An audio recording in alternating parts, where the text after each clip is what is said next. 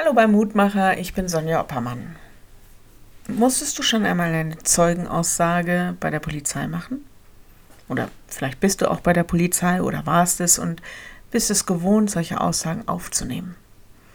Ich habe festgestellt, hm, das ist gar nicht so einfach, obwohl ich ja in einer Situation dabei war. Aber wie war etwas genau? Manchmal eine schwierige Frage.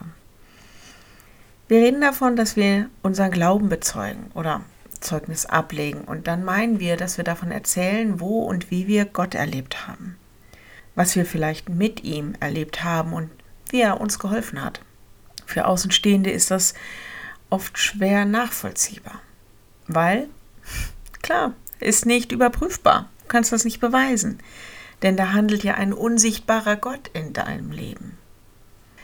Der Lehrtext für heute ist so eine Zeugenaussage. Kann man nicht überprüfen und nicht beweisen.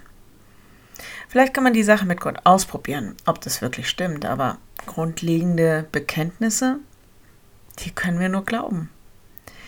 Im Grunde verlassen wir uns da auf uralte Zeugenaussagen, die in der Bibel quasi festgehalten worden sind. Im ersten Johannesbrief geht es genau darum, dass man Gott nicht beweisen kann. Denn Niemand hat ihn jemals gesehen. Aber vielleicht kann man sehen, was es bedeutet, Gott in seinem Leben zu haben. Es ist wie die Liebe.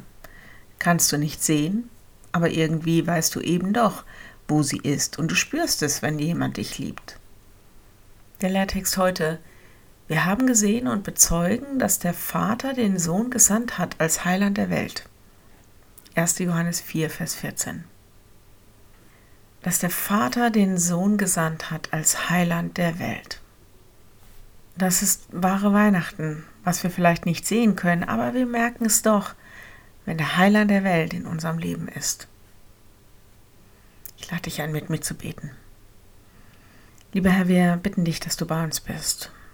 Wir brauchen dich in all diesen Sorgen und Nöten, in unseren Ängsten, auch der Frustration, in der Traurigkeit in den Krankheiten, in den Aufgaben, in all dem sei da.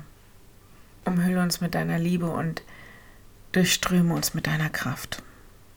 Und gib uns deinen Heiligen Geist, dass wir gute Zeugen für dich sein können, für deine Liebe. Dass die Freude einkehrt in unsere Familien und Nachbarschaften, in unsere Umgebung, bei Groß und Klein. Danke für deine große Liebe. Amen. Das war's für heute Morgen ein neuer Mutmacher. Bis dahin, bleib behütet. Tschüss.